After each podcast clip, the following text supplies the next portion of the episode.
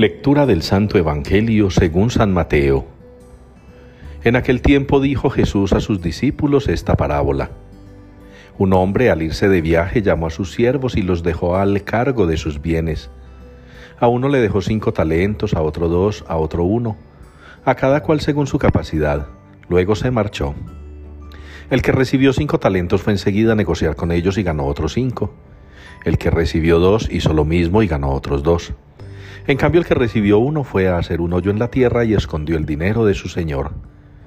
Al cabo de mucho tiempo viene el señor de aquellos siervos y se pone a ajustar cuentas con ellos.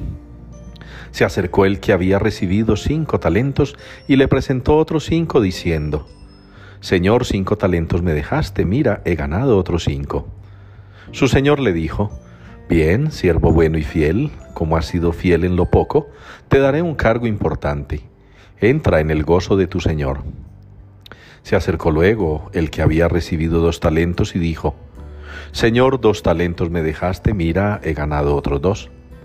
Su Señor le dijo, Bien, siervo bueno y fiel, como has sido fiel en lo poco, te daré un cargo importante.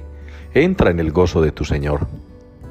Se acercó también el que había recibido un talento y dijo, Señor, sabía que eres exigente, que ciegas donde no siembras y recoges donde no esparces. Tuve miedo y fui a esconder tu talento bajo tierra. Aquí tienes lo tuyo. El Señor le respondió, Eres un siervo negligente y holgazán. ¿Con qué sabías que ciego donde no siembro y recojo donde no esparzo? Pues debías haber puesto mi dinero en el banco para que al volver yo pudiera recoger lo mío con los intereses. Quitadle el talento y dádselo al que tiene diez, porque al que tiene se le dará y le sobrará, pero al que no tiene se le quitará hasta lo que tiene.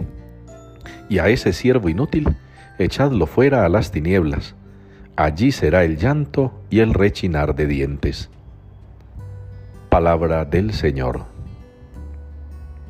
El Señor llega para regir los pueblos con rectitud.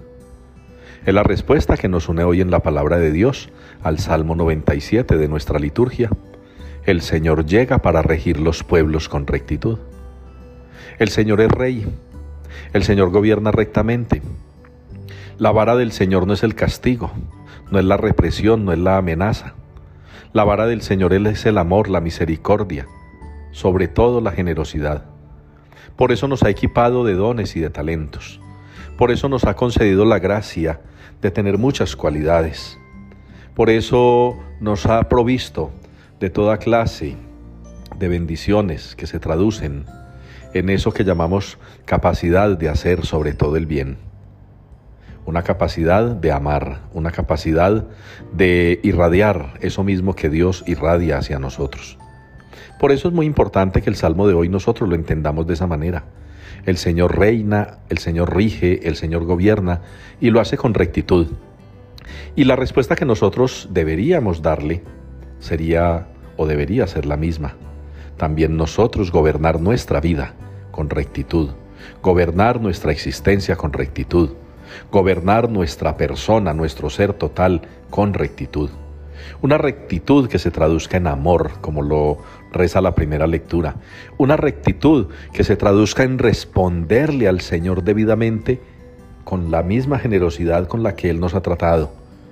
No siguiendo el ejemplo del mediocre del Evangelio, aquel que por recibir solo un talento no quiso trabajar con Él y luego le echó la culpa al Señor de su proceder que nos portemos como aquellos otros que recibiendo sus talentos los pusieron a trabajar, porque para eso el Señor se derrama en nosotros con su generosidad al darnos virtudes, cualidades y talentos, para que produzcamos, para que demos fruto, que no solamente nos beneficia a nosotros, sino que también le da gloria al Señor y le sirve a los hermanos. Que ustedes y yo podamos comprender entonces que el modo en el que el Señor gobierna, lo único que quiere enseñarnos es que asimismo hemos de proceder nosotros en nuestra cotidianidad.